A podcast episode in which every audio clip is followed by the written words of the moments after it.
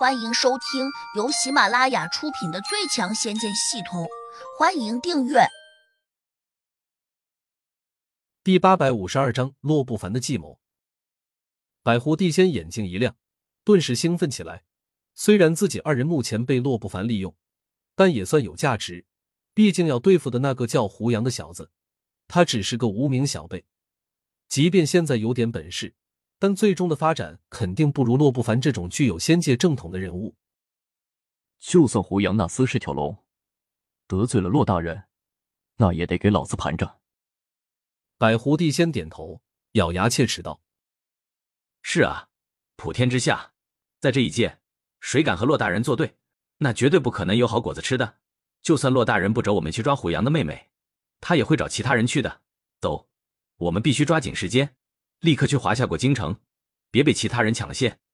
千岛地仙急切的叫了一声，马上扑腾了出去。华夏国京城天晴初雨，一片明朗。自从胡杨突然强势崛起，几大家族，包括宋家和秦家，便再没有人敢去招惹胡家了。即便是一直对胡飞阴逢阳违的堂姐胡雅，也没有再敢对胡飞动坏心思。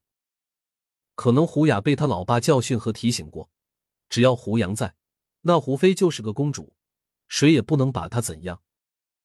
更何况京城还有个青竹帮，外面都在传说帮主就是胡杨。虽然自从胡杨离开后，再没有人看见胡杨在青竹帮走动，但胡飞和青竹帮却过往甚密，只差没有发号施令了。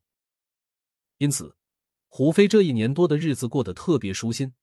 他还经常找清静的地方修炼，虽然一直长进不大，但当初在胡杨的帮助下，早已经成功筑基，自然也就能身轻如燕的飞起来。这让他看起来不只是身体更加轻盈，更重要的是，她长得越发漂亮。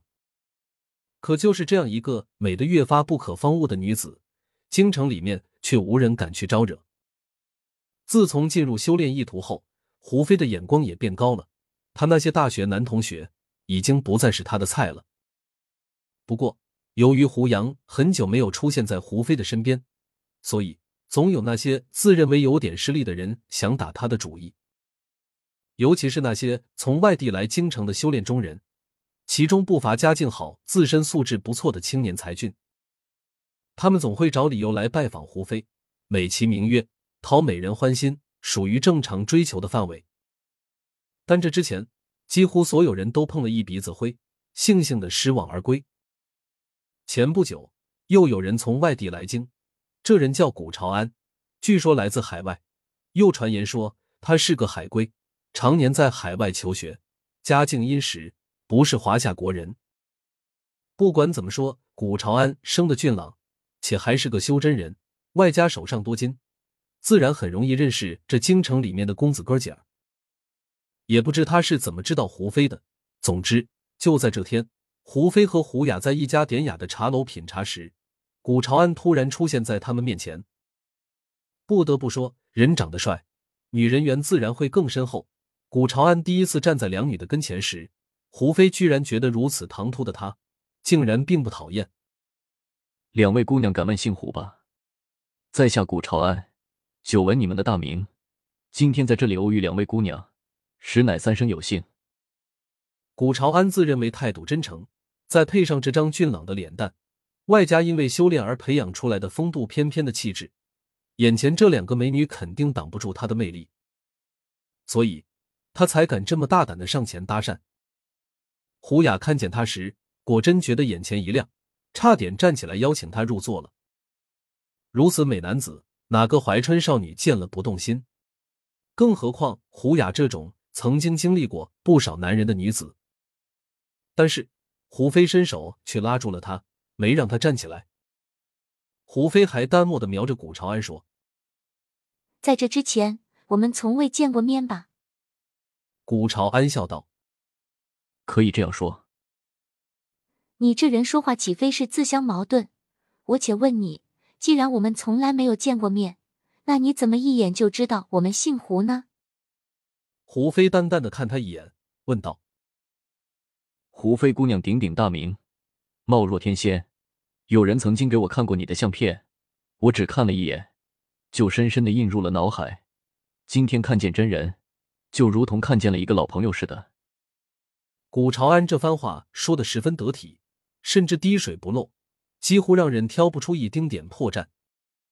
胡飞现在不是普通人，他当然不会轻易就相信这个古朝安的话，并且他已经看清楚了，眼前这个英俊的青年是个四级的地灵，而他虽然这一年来刻苦修炼，加上胡杨留给他的几粒灵丹妙药，也才勉强突破到了地灵二级。按照正常的修炼，他的长进也算得上十分惊人了。更重要的是，他平时并没有得到高人手把手的指点，多数时候还是自己在瞎折腾。而且，他也不是单纯的修炼，还要上课。在这样的情况下，他能够进展到地灵二级，可谓天资十分聪慧了。当然，在某些关键的时候，他还是会给胡杨发消息询问，但是胡杨回复的并不及时。因为有时候，胡杨一旦进了重要空间，他的戒指就收不到外界传来的消息了。包括那次跟着展月娥去了海外孤岛，无意中走进了那个封闭的空间后，更是跟胡飞失去了一段时间的联系。因此，胡飞除非到了万不得已，他也不去打扰胡杨。他认为胡杨一定比他更忙。这个古朝安，他的年龄看起来和胡飞差不多大。能够修炼到地灵四级，显然不是普通人能够轻易办到的。胡飞迅速审视了他一眼，没有说话。胡雅哪里见过这种俊俏的修真人？要说气质，平常人哪里赶得上修炼中人？毕竟身处修炼中时，心境那是何等的开阔。只是，一旦进入修炼状态，最易忘却时间，从而在不知不觉中衰老下去。胡雅好像生怕古朝安负气离开，马上满脸堆笑的招呼他坐下来。本集已播讲完毕，请订阅专辑，下集精彩继续。